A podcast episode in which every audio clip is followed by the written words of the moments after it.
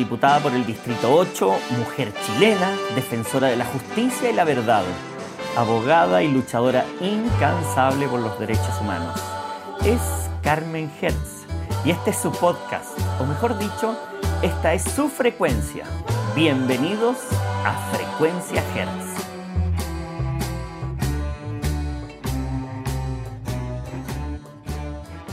Bienvenidos, bienvenidas, bienvenides, dicen algunos, a un nuevo programa de Frecuencia Hertz, el podcast de la diputada Carmen Hertz. Eh, bienvenida, diputada, a su espacio comunicacional. Hola, bueno, bienvenidos a todos y a todas quienes eh, nos escuchan para reflexionar sobre la contingencia eh, política y otras hierbas. Así es, diputada, entremos rápidamente eh, en materia. La, primera eh, pregunta que le quiero hacer, a ver si nos explica usted un poco qué pasó con la censura eh, de la mesa de la Cámara de Diputados, donde parecía que por fin que la oposición, las distintas oposiciones, pero oposición finalmente al gobierno, se ponía de acuerdo y lograba constituir una mesa en la Cámara de Diputados que le permitiera agilizar los proyectos de ley, que interesan a la, a, la, oposición. ¿Qué pasó con la censura y qué significa este fracaso de, censura de esta mesa en términos políticos, diputada?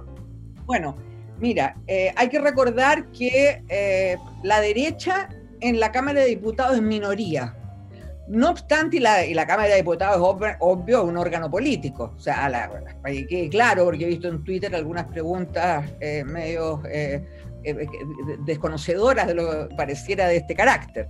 Al ser la Cámara de Diputados un órgano político, obviamente la mesa no se elige por alta dirección pública, sino que se elige porque las mayorías políticas eligen la presidencia para estar representada en la mesa de la Cámara, ya que a la mesa le corresponden funciones y facultades muy, muy, eh, diría yo, potentes. ¿ya? Bueno, hay que recordar, decía, que esta mesa de minoría en la Cámara, la mesa de la derecha, se impuso por la dispersión de votación que hubo de la oposición en su momento, en marzo de este año, ¿no es cierto? No se respetaron los acuerdos políticos a los cuales se había llegado. ¿No? Esta mesa eh, eh, iba a presidente, eh, Gabriel Silva de la Cristiana, Carol Cariola a la primera vicepresidencia, ya que le corresponde al Partido Comunista la primera vicepresidencia, y Rodrigo González a la segunda vicepresidencia del PPD. Pues bien, al caerse, hacer esta dispersión y caerse el acuerdo, surge esta mesa de derecha, ¿no es cierto? Que eh, todos dicen que bien, que se han portado muy bien. El tema, el punto no es ese. El punto es que la presidencia de la mesa, por ejemplo, declara admisible o no un proyecto de ley que han presentado los diputados. Y esta mesa se ha caracterizado por declarar la inadmisibilidad de muchos proyectos, ¿no es cierto?, que son presentados por diputados de la oposición. ¿Como cuáles, por ejemplo, diputados? Muchos, muchos, son, son, eh, son, mira, de los más variados, desde eh, que tienen que ver con, eh, fundamentalmente con temas de ingresos en, el medio de la pandemia, que son el tipo de proyectos que se están presentando. en general, proyectos que favorecen a la población por la situación de pandemia, ya sea por temas laborales, por una serie de temas. Bueno. Eh, el, punto es que eh, esta mesa eh, tiene una agenda, obviamente, que coincide con la agenda del gobierno. Entonces, eso no es banal, es importante. Y por eso la oposición se pone de acuerdo para la censura. La censura es política. Además fue administrativa, en el sentido de que la presidencia de la mesa no dejó en su oportunidad votar a dos diputados, entre ellos Camila Valleja y Cristóbal de Rutico Echea, les impidió votar porque habían estado presenciales y por una urgencia tuvieron que salir y no se les dejó votar telemáticamente. Pero fundamentalmente el fondo es que es una censura política, porque la Cámara es un órgano político. Y además porque la mayoría de la Cámara no concuerda con que sea esta mesa la que ante el Tribunal Constitucional defienda la constitucionalidad del segundo retiro de las AFP, porque va a ser esta mesa, esta mesa que no estaba a favor de ese retiro, la que va a tener que defender. Eso como botón de muestra. Pues bien, ¿qué pasó? Se pierde la censura a la mesa por un voto.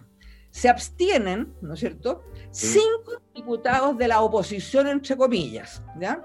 Pamela Giles, Renato Garín, Florcita Motuda y Félix González, que votan en general siguiendo las instrucciones de Pamela Giles y Jenny Álvarez, una socialista. Al mismo tiempo, hay seis diputados de oposición que no concurren a votar. Algunos de ellos estaban presentes en la sala y se retiran al momento de votar. Bueno, esto da esta bochornosa situación, ¿no es cierto?, que da una pésima señal respecto a lo que la oposición es capaz de hacer, es capaz de respetar sus acuerdos. Y vamos a terminar este periodo con la mesa siguiendo controlada por la derecha.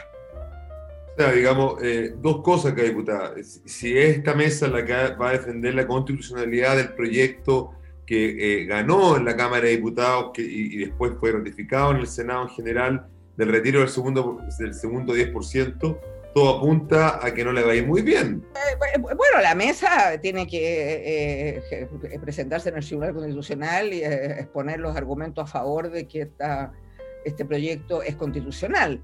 O sea que si le va a ir bien o mal, dado el carácter que tiene el Tribunal Constitucional, que todos sabemos, digamos que es un enclave en que la derecha eh, recurre cada vez que no le gusta un proyecto de ley al Tribunal Constitucional, ya que, entre otras cosas, la presidenta del Tribunal Constitucional es una íntima amiga del presidente Piñera. Por lo tanto, la imparcialidad de, o autonomía real del Tribunal Constitucional es cero. Eso es. Oiga, diputada, como último con esto para, para, cerrar, eh, ¿qué, qué, qué, puede esperar los ciudadanos de, de, de, de una oposición que ni siquiera es capaz de logra ponerse de acuerdo, digamos, en, tener eh, la, mesa en, la que le corresponde, además por, por, número parlamentario, que, que presida la Cámara, eh, que en cosas como eh, relativamente pequeñas, que son acuerdos ya que existían anteriormente, no logran ponerse de acuerdo. ¿Hay futuro para esta oposición para poder, digamos, aspirar a, a gobernar este país? Eh, bueno, aspirar a gobernar me parece que eso tiene que ver con cuál es la agenda eh, que tengas de puntos de coincidencia de eh, terminar con los abusos y cambiar este modelo económico. Ahora, por eso mismo, más que por la, la, incapacidad de la oposición de ponerse de acuerdo, aunque en algunas cosas sí lo ha hecho, como fue en el primer retiro de los llamados fondos de pensiones,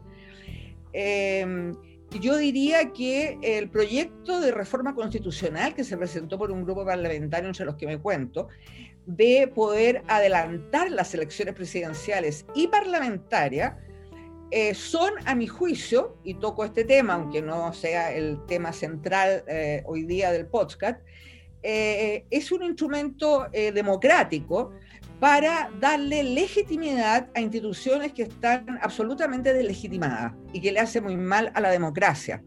Sin embargo, la presentación ha sufrido los ataques y las descalificaciones, acusando incluso de golpistas a quienes suscribieron este proyecto. Eh, o sea, es tan frenético eh, ha sido la reacción, no solo de la derecha, de la derecha y también de connotados eh, dirigentes concertacionistas, que han expresado con estas palabras absolutamente equivocadas, acusándonos de que queremos derrocar al gobierno de Sebastián Piñera. Todo esto es falso. Lo único que demuestra esta reacción desatada y frenética es que una vez más se impone el abuso. ¿Y cuál es el abuso en, en, este, en este caso? El abuso es que no nos permitan debatir el abuso es que pretendan que el espacio de debate y el espacio democrático lo fijan ellos. Y que si hay un proyecto, un proyecto, estamos hablando de un proyecto de reforma constitucional, nada más legal que eso, que no les gusta las descalificaciones y la pretensión de estigmatizar a quienes lo presentan, una vez más está. Y eso es un, un síntoma más de gran deterioro y decadencia política y ética de un sector de la clase política. Oiga, diputada, y más allá, evidentemente, lo que usted señala de, de como esta intolerancia que hay de ciertos sectores políticos a debatir eh, proyectos de ley o reformas constitucionales que a ellos no, les parezcan, eh, ¿usted cree que es el momento adecuado para, este, para esta reforma constitucional? ¿Usted cree que adelantar las elecciones presidenciales es este el momento, digamos, propicio? Le pregunto esto porque estamos a puerta de una próxima elección bien importante que son la elección de los asambleístas de, la Convención Constitucional en abril próximo. Entiendo que el proyecto de ley, eh, la idea es que se adelanten en esa misma fecha las elecciones presidenciales. ¿No enturbia esto un poco el proceso? Eh, eh, no, lo, no, no, lo, ensombrece un poco, no lo distrae al, juntar unas eventuales elecciones presidenciales el mismo día? No, no, me parece, por algo lo suscribí, digamos. no me parece en absoluto, por el contrario. Eh, creo que solo autoridades legitimadas pueden conducir el proceso constituyente. Ese es el tema. Tú escuchas a todos. Hoy día en la cooperativa el secretario general o nacional, se llama de la democracia cristiana, David Morales, dijo que Piñera ya no está en capacidad de gobernar. Y la ciudadanía ¿no es cierto? Mayoritariamente, y esto no lo inventamos nosotros, sino está expresado en las manifestaciones, está expresado en las encuestas, quiere que Piñera se vaya. Y el renuncia a Piñera apunta a eso. Entonces, cuando tenemos partidos que dicen que el presidente de la República no está en capacidad de gobernar, ¿no es cierto? Se suman muchos comentarios más de este tipo. Entonces, ¿qué se hace? ¿Qué se hace en un país democrático? ¿Qué es lo que, se va, qué es lo que están esperando? ¿Que el presidente salga en helicóptero de la, de la moneda, igual que de la Rúa en la, en la Casa Rosada? No.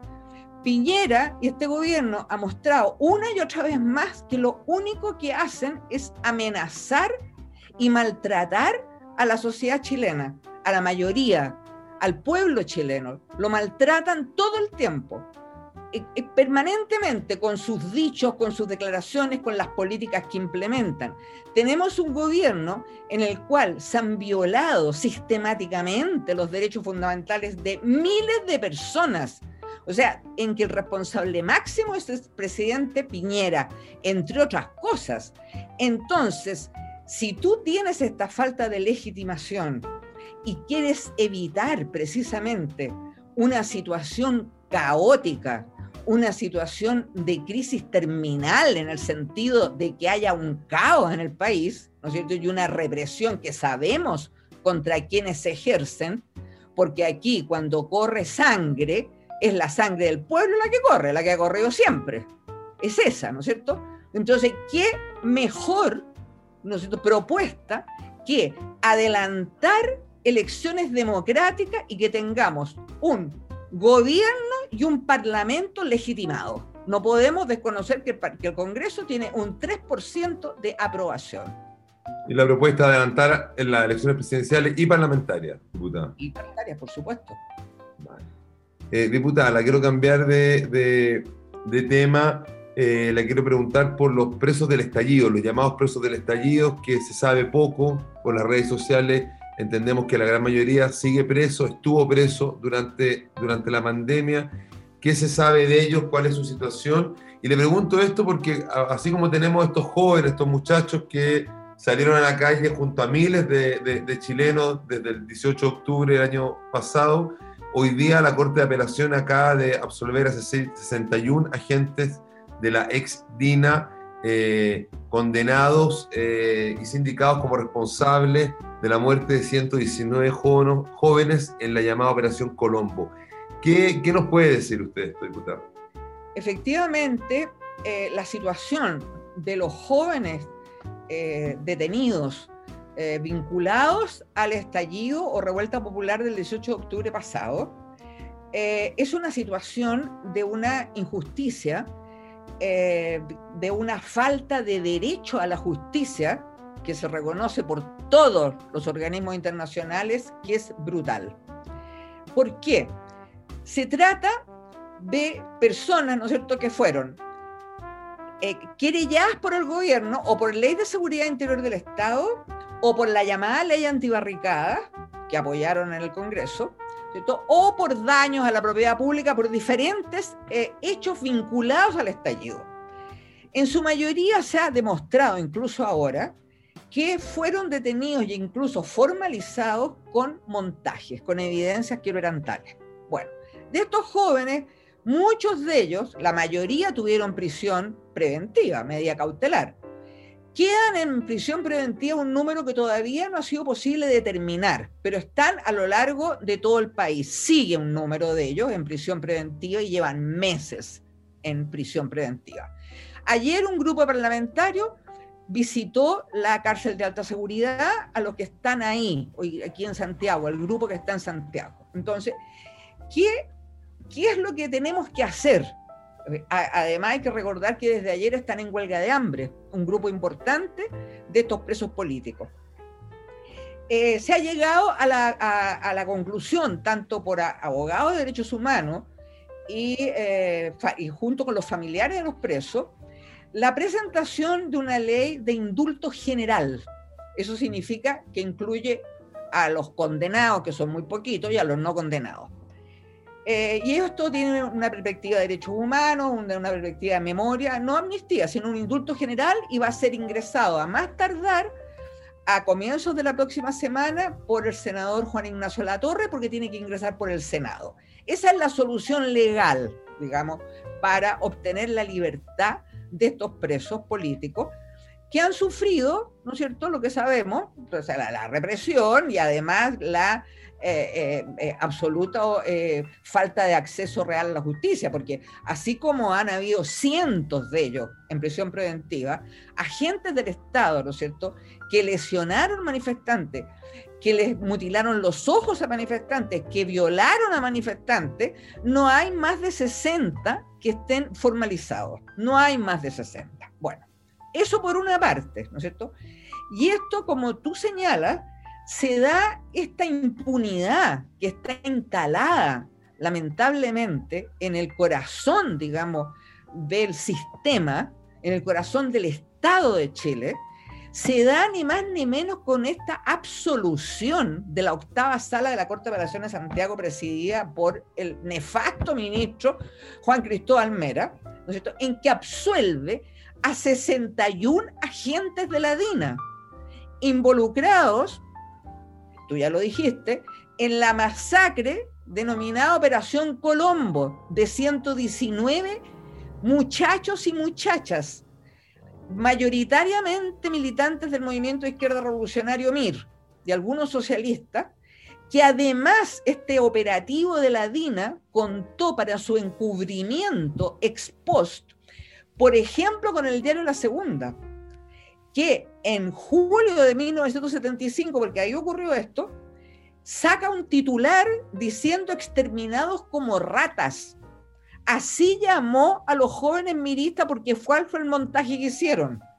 ¿No es? Son todas personas que fueron secuestradas por la DINAS en Chile, por supuesto, llevados a recintos eh, clandestinos donde fueron ferozmente torturados y asesinados en la clandestinidad por comandos de exterminio. Los hacen aparecer como si se hubieran matado entre ellos en Argentina y en Brasil. Y la segunda, por supuesto, con gran eh, eh, eh, entusiasmo, participó en este montaje macabro y en este encubrimiento de esta operación.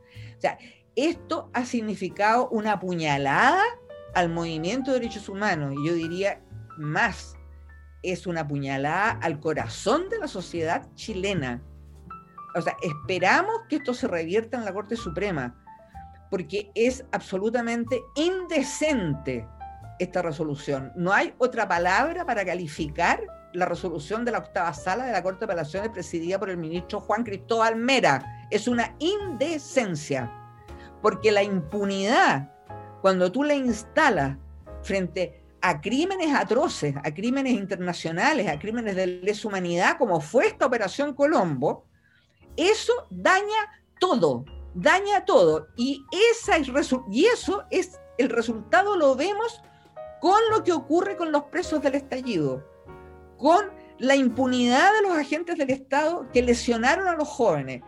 con la falta de justicia respecto a los jóvenes que han estado meses en prisión preventiva. Entonces, tú tienes una, una sociedad profundamente dañada, dañada en el corazón de lo que es una sociedad decente. Y en una sociedad decente, con cohesión, ¿no es cierto?, la impunidad de los crímenes atroces no es posible. Bueno, mala, mala noticia, diputada. Yo creo que con esto eh, hay poca esperanza de, que las cosas caminen eh, decentemente por la vía institucional. Como usted señala, ojalá que no prospere esto en la, en la Corte Suprema. Y esperamos también que se haga justicia con los presos del estallido y puedan realmente recuperar la libertad después de ya casi un año, muchos de ellos presos. Eh, sin ni siquiera un acceso real a la justicia. Diputada, como estamos en un programa que también intenta eh, entregar señales eh, informativas, educativas a, sus auditores, ¿por qué es importante y es relevante que en el caso de los presos del estallido se hable de un indulto general y, no de una ley de amnistía? Bueno, eh, porque el indulto general, como decía, tiene una perspectiva de derechos humanos. Nosotros no podemos eh, desconocer que el decreto ley de amnistía que dictó Pinochet sigue vigente. El decreto ley de amnistía del año 78. Si bien los tribunales dejaron de aplicarlo después que Pinochet estuvo preso en Londres, resulta que ahí está. No ha sido anulado, no ha sido derogado, ahí está, se encuentra vigente. Y la amnistía, entonces, está para el movimiento histórico de derechos humanos vinculado, ¿te fijas? A qué? A una amnistía para los criminales de lesa humanidad. Entonces no podemos nosotros permitir ningún resquicio, ¿me entiendes tú? Por respeto a la memoria, para que estos tipos vayan y pretendan después, ¿no es cierto?, una amnistía a los pocos reos en Punta Peuco que quedan. Entonces, tú siempre tienes que tomar medidas en un país que sufrió la opresión, que sufrió el exterminio o que sufrió el genocidio, siempre las medidas, las políticas y las medidas que adoptes en esta materia tienen que tener como perspectiva la memoria colectiva y la memoria histórica, siempre como una perspectiva de proyección de política de derechos humanos, habla usted. Claro, memoria, memoria, memoria y en el caso del indulto general es una perspectiva de memoria y de derechos humanos. Bueno, diputada, y ya para ir cerrando el programa eh, y terminar con algo más, más alentador en un día de, no, muy buenas noticias, eh, ¿cómo ve usted el proceso constituyente? ¿Cómo, cómo está preparando? Eh, en, lo que viene, que hay tanto entusiasmo también y esperanza en la, en la ciudadanía. ¿Usted cree que finalmente en el tema de los independientes, que, que es un tema, yo sé, complejo, que no lo podemos abordar ahora, pero sí eh, para mucha gente es relevante porque le aporta legitimidad al propio proceso. ¿Usted ve que será, se resolverá? ¿Habrá un, un espacio para los independientes, facilidades para que inscriban sus su listas? O, lo ve esto como, como con mal ojo? Porque nos queda muy poco tiempo, en enero creo que. A ver, yo veo el proceso constituyente eh, muy alentador, con mucho optimismo. Eh, es una oportunidad histórica, ¿no es cierto?, para escribir de una vez por todas un pacto social en nuestro país. Y creo que el espacio que hoy tienen los independientes tiene necesariamente que ampliarse.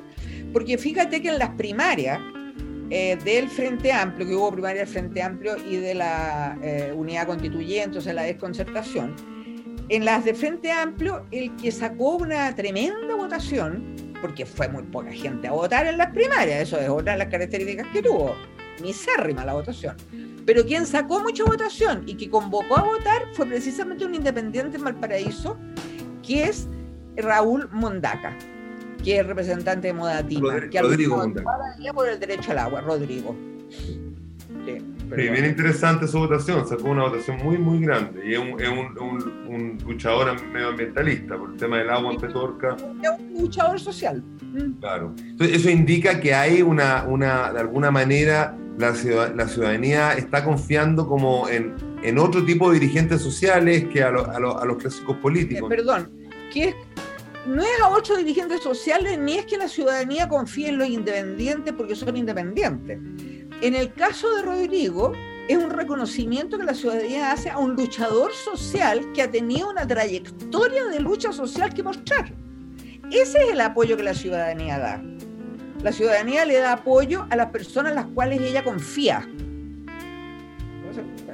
Y para eso tú necesitas, a mi juicio, fundamentalmente representación de organizaciones sociales o de propuestas que han sido, te fijas, eh, avaladas por la ciudadanía y que han tenido conexión con la ciudadanía.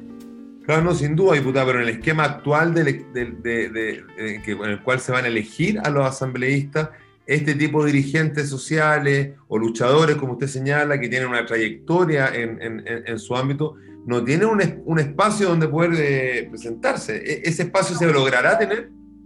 Hoy día lo, tienen uno que es reducido, lo que te decía. O sea, también los partidos tienen que llevar muchos independientes, pero hay un, un proyecto que está todavía en veremos, no se ha aprobado, para que el número de firmas que necesiten los independientes sea mucho menor, de manera que tengan mucho más posibilidades de presentarse los independientes y que se conozca además la propuesta que tienen, porque eso es otra cosa para desmitificar el tema de los independientes, porque uno no vota por el independiente por independiente, sino que vota por el proyecto que ese independiente encarna y que tiene que estar en el conocimiento de todos los votantes.